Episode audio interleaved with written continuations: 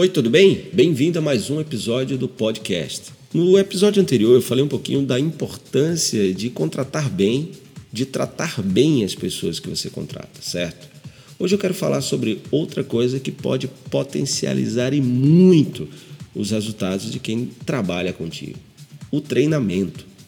Treinar sempre foi e sempre vai ser muito importante. Até aquelas pessoas que já sabem muito, que já são campeões no que fazem, que são produtivos e que entregam, sempre vão precisar de treinamento. Além disso, esses campeões podem servir também como multiplicadores do conhecimento para pessoas que estão chegando agora na equipe ou para profissionais que precisam, por exemplo, de reciclagem, de melhorar. Sobre treinamento, é muito importante que a gente perceber que algumas vezes o melhor treinamento é não treinar. Muito louco isso, né? Eu vi uma. Estava em um evento fora do país, é, que é todo focado em, em desenvolvimento de pessoas, e aí tinha uma palestra lá que era o melhor treinamento é não treinar. Então eu fui assistir, achei muito curioso e faz todo sentido, porque muitas vezes nas empresas parece que todo problema, a solução é um treinamento. E aí acaba que empurra uma quantidade enorme de treinamento nas equipes, muitas vezes desnecessários, ao invés de clarear, confundem, ao invés de engajar, desmotivam.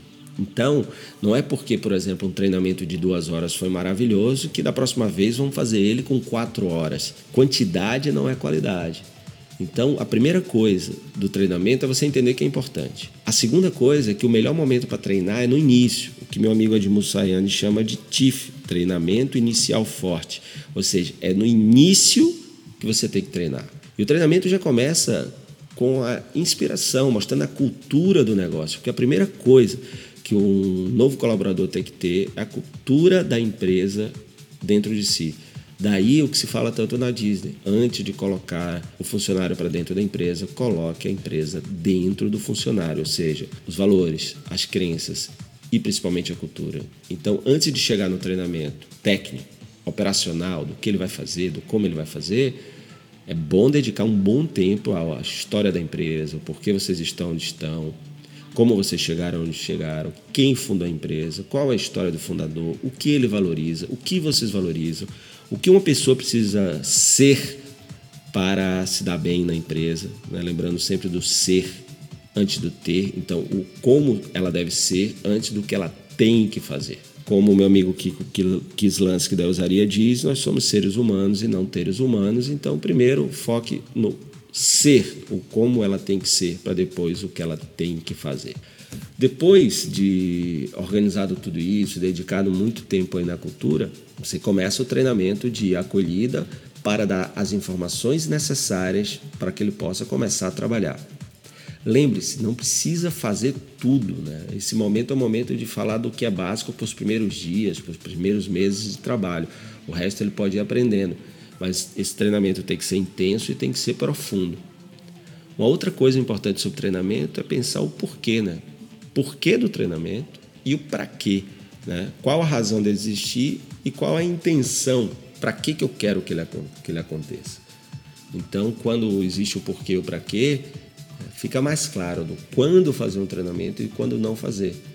Será que esse problema que você tem aí, o problema é um treinamento ou o problema é cultural? O problema é um treinamento ou o problema é muito mais de comportamento de uma pessoa ou comunicação que precisa ser azeitada ou um processo que precisa ser melhorado ou simplificado?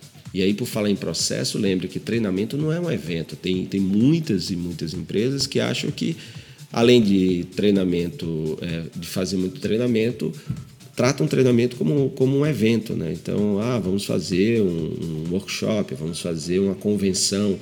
É, o treinamento para evoluir de verdade, para transformar uma pessoa num profissional melhor, ele não informa, ele transforma.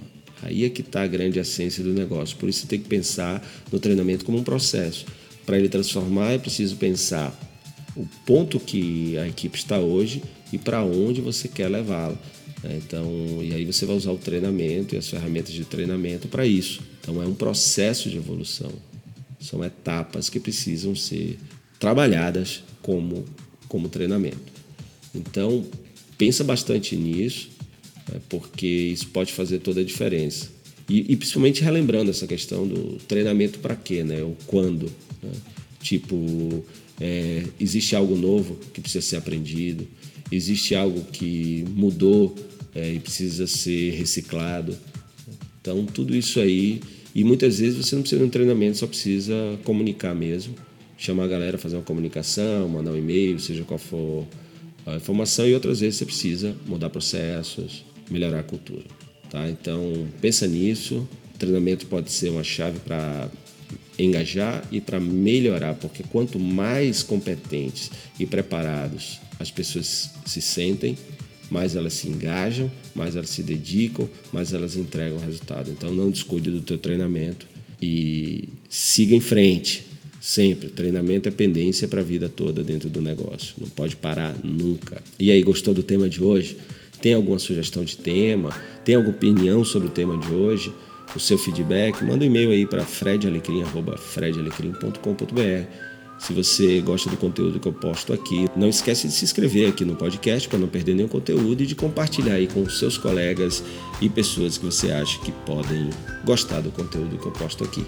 Se você preferir receber o conteúdo em outras redes, dá uma olhada no descritivo desse podcast que você vai encontrar links para os outros, as outras plataformas digitais onde eu compartilho o conteúdo.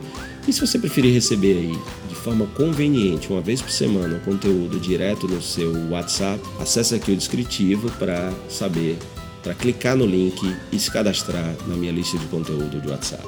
Obrigado pela sua companhia no episódio de hoje. Forte abraço, sucesso!